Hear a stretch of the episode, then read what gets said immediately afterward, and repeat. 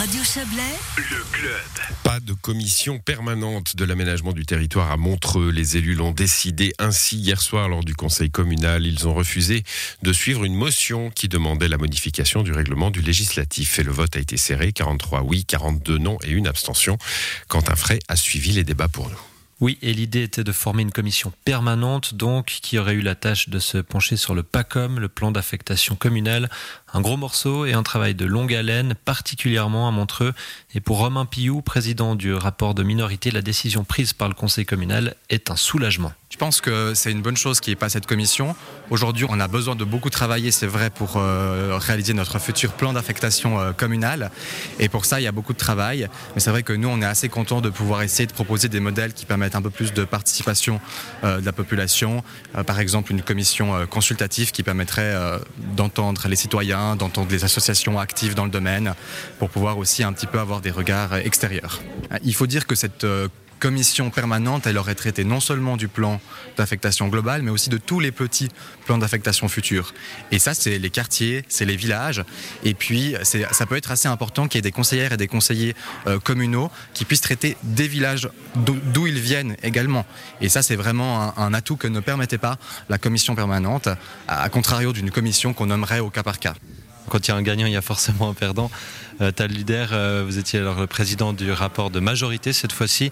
Le conseil a été contre votre proposition. Vous avez des regrets peut-être pour la suite? Je pense que c'est pas forcément, non, c'est pas une bonne décision de ne pas la prendre en compte. Parce que ce qui ressort de, de chez les opposants, c'est à chaque fois, la représentativité va être appauvrie, il y a des gens qui n'auront pas la parole. Et dans la liste d'arguments de ce qu'on peut faire avant, en amont et avant le traitement par le Conseil, qui de toute façon, in fine, statuera sur ces objets, que ce soit par une commission ad hoc ou une permanente, en fait, il y a beaucoup d'étapes et beaucoup de gens qui peuvent s'exprimer. Et comme je l'ai dit, avec 20 commissaires qui peuvent être nommés entre les 10 permanents et les suppléants, il y a quand même 20% du Conseil qui pourrait être représenté dans cette commission. C'est énorme. C'est pas dit que 20% du Conseil s'intéresse forcément à se spécialiser dans l'aménagement du territoire. Donc 20% pour moi, c'est déjà un conseiller sur cinq. C'est beaucoup.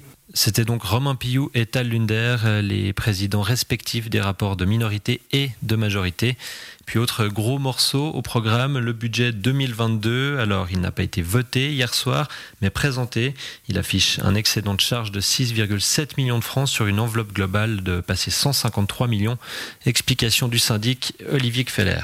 La municipalité a voulu présenter un budget prudent euh, parce que euh, on est encore euh, dans une phase de crise et puis en maîtrisant les charges, on espère ainsi se ménager une marge de manœuvre financière pour bien accompagner la sortie de crise.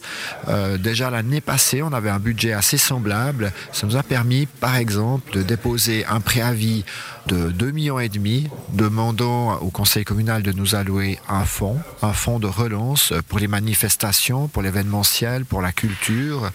Et puis euh, cette année, eh bien on a vu que les grands événements et les petits événements culturels ou autres de la commune, eh bien comme ça ont osé. Et il y a beaucoup d'événements qui ont eu lieu parce qu'ils ont osé se lancer. Ils avaient ainsi une garantie de déficit.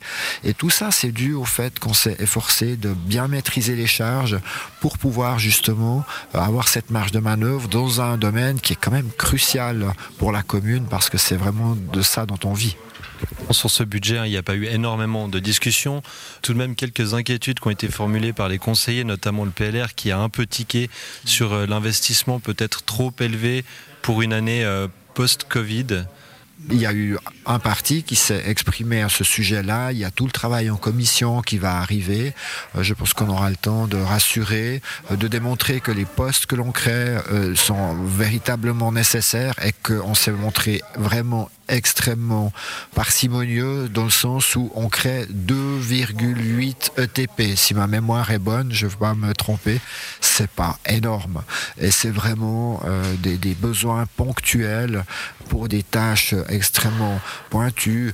Non, on a été vraiment très précautionneux, on voulait pas augmenter les charges, mais il y a des besoins qui sont euh, absolument incontournables. On comprend parfaitement l'inquiétude exprimée, puis en même temps, on va pouvoir euh, expliquer les raisons de, de ce choix. Le Conseil communal se prononcera sur le budget 2022 le 15 décembre prochain. C'était un dossier préparé par Quentin Fray.